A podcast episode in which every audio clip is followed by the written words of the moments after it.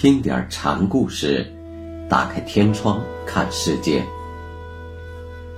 禅宗登陆一节，今天我们大家一起来学习法眼宗清凉文艺禅师的故事。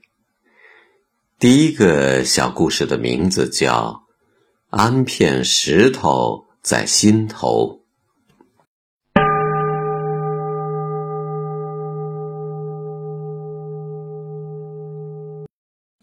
清凉禅院的文艺禅师是罗汉贵琛最为杰出的弟子。文艺是法眼宗的创始人，他原籍浙江余杭，七岁时候便落发为僧。此后，他先是对律宗教义做深入钻研，同时对儒家学说也有精道的探究。律宗西觉师称赞法眼为宗门之游下，此后追求真理的欲望又驱使他去参研禅宗的奥秘。法眼先到福州参加了长庆禅师的法会，然后与少修、法净二人结伴出岭，遍参诸方禅师。在经过地藏禅院时，正好遇上一场大雪，因路途阻隔，只好先留在禅院略作小憩。当天晚上，法眼等人与地藏禅师一块儿围坐在火炉旁聊天。地藏问起了几人的去向：“你们这是要到哪里去？”法眼告诉地藏：“我们行脚去。”地藏便问：“那你知道行脚的目的吗？”法眼老老实实的承认：“不知道。”谁知地藏听了法眼的回答，竟点头称赞道：“不知道才是最切近的呀！”法眼对地藏的赞赏感到迷惑不解。为什么不知道，反倒是最切近的呢？禅宗否定见闻之知，主张悟禅之人，主张悟禅之人要从思虑见识中超脱出来，断除我法两执，从而进入禅的最高境界。法眼自称不知，就是。还没有产生分别之心，没有分别，也就是自信。自信如镜，还没有受到实践之尘的污染。《聊斋》上有一句话，倒是“为善有心，随善不赏；无心为恶，随恶不罚”，正可以套用来诠释这种。不知的空明心态，我们平素听成人的花言巧语，觉得远不如一个小孩骂人的话动听可爱，也是一样的道理。小孩对知与不知、好与不好，没有自觉的分辨意识。言谈之际，地藏与法眼等人又聊到赵论。地藏拈出其中“天地与我同根”一句话，问法眼道：“山河大地与你自己是同还是不同？”法眼不假思索的回答：“同。”地藏对法眼的回答不置可否，只是竖起两根手指看着法眼。法眼心下暗思。莫非我的回答有误吗？地藏竖起二指，是不是表示二者有别呢？想到这里，法眼赶紧改口道：“不同。”然而地藏听了法眼的回答，仍然没有表示许可，接着又竖起两指，打了一个手势，扭头便走了。地藏在前面。对法眼回答不知时，已经明确给予肯定。他忽然提出一个同与别的问题，让法眼回答，实际是一个陷阱。其实道理很明显，同与别这个问题的提出本身就是一种分别心的产物。要找到自信，这种分别事物的念头，正是需要首先破除的。所以这个问题，不管你作何回答，都是错误的。只要开口回答，便掉进了陷阱里面。地藏竖起二指，是暗示法眼还没有破除同与别的对待之念，还不能做到无助于相。无奈法眼执迷不悟，又以别作答，不啻由东倒而改为西歪，还是堕于一边。所以地藏看法眼不能开窍，便竖起二指，又暗示了一遍。然后便离去了。次日，云开日出，大雪融化，法眼等人告别地藏禅师，重新上路。地藏送他们到禅院门口，临行前又指着台阶上的一块石头问法眼：“上座经常提到‘三界为心，万法为识’这句话，你看。”这块石头是在你的心内，还是在你的心外？法眼想了想，说：“在心内。”地藏不无揶揄的问：“你行教在外，四处奔波，心里边老搁这块石头，是什么意思？”法眼被问了个脸红脖子粗，他知道自己对禅的理解还差得很远。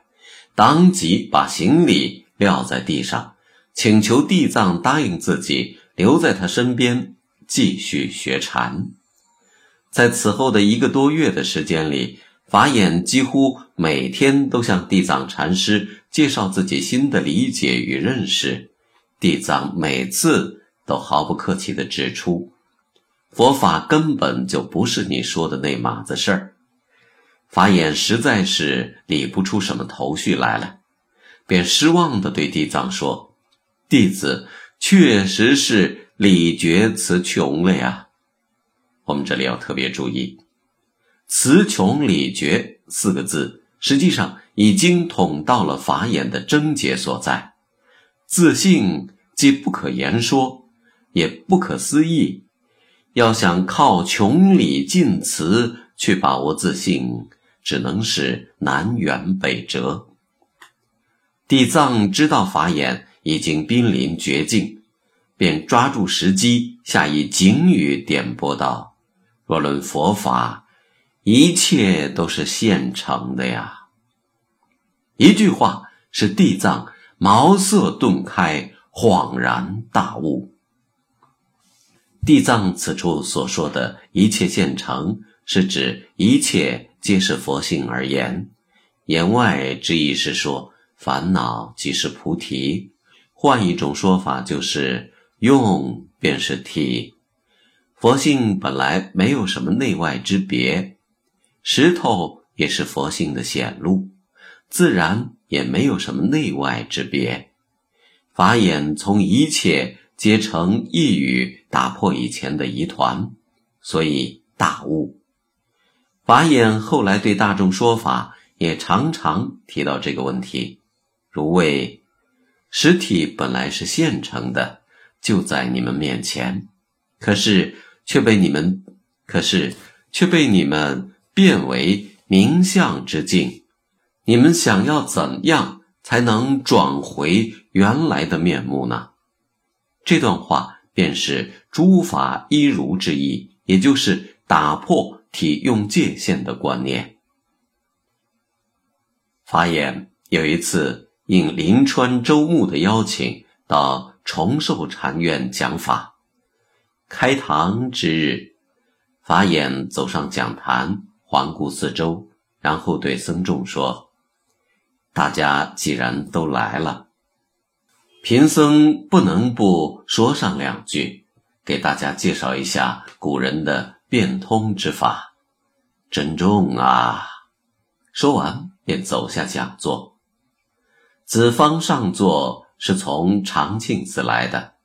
法眼便拈出长庆禅师的一句寄语，问道：“你说说，什么是万象之中独露身？”子方举了举手中的福子，法眼不满地说：“你这样领会，哪里能行？”子方便问：“照师傅的尊意，你先说说什么是万象？”子方辩解道：“古人不播万象啊，我问的是万象之中独鹿身，你说播不播干什么？”子方出举福子，表示鹿身之意。子方心中既有福子，则是福子仍是形象，而不是向外之法身，所以法眼不满意他的回答。性体上原无形象。万象只是随用立名，所以法眼又问：什么是万象？若既多分别，万象都是名相言；从自性分别，则万象即是法身，便无需波。诸法皆如，举波皆水，哪里还有万象与法身的区别？法眼的这一问。使子方豁然醒悟。此后，各地求道的禅僧纷纷奔凑此山，向法眼请教各种疑难问题。法眼皆能因势利导，给予圆满的答复。于是，法眼在禅林中名气越来越大。法眼有次上堂讲法，先是沉默不语。静静地看着坐下，等了好长时间，才开口问：“如果咱们就这样散伙，还有没有佛法道理？大家说说看。要是没有，你们到这里还有什么意义？要是有，闹市里人群中也有，又何必非要到这里？你们都看过《还原观》《百门一海》《花言论》《涅盘经》这些册子。”哪一本里面能找到这个问题的答案？所以说，微言至于心手，常为圆律之差；实际居于目前，方为名相之境。每天光是念这些册子，有什么用处？于是有人站起来问道。如何披露自己才能与道相应相合呢？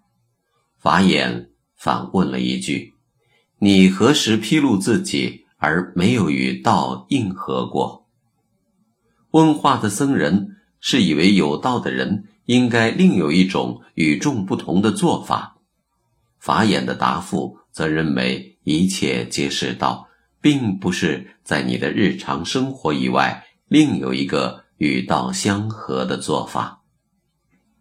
那人接下来又问：“当你六十不能知真理之因时，又怎么办？”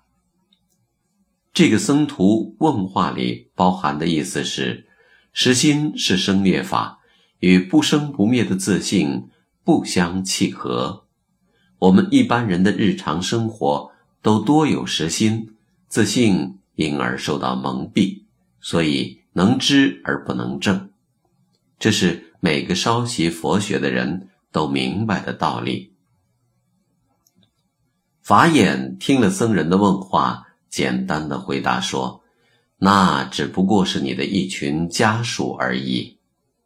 六根是自信所显之用，假如善于利用，他们能帮助你了解自信、证悟自信，不会障蔽你的自信。”他完全听命于主人，所以说与你的家属相仿佛。随后，法眼又进一步告诫这个僧徒说：“你曾说六十不能知音，究竟是耳朵不能知，还是眼睛不能知？如果是根本真理，又怎么能因六十不知便说是无？古人曾说。”离声色着声色，离名字着名字。所以，要想修得无想天的境界，必须经过八万大劫的漫长时光。可是，一旦堕落，就会仍然回复到原来的无知与迷惑状态。这都是由于不知道根本真理的缘故呀。六根接触者皆为真理，只要不生分别，随缘而行，一切都是道，无所谓哪是体，哪是用。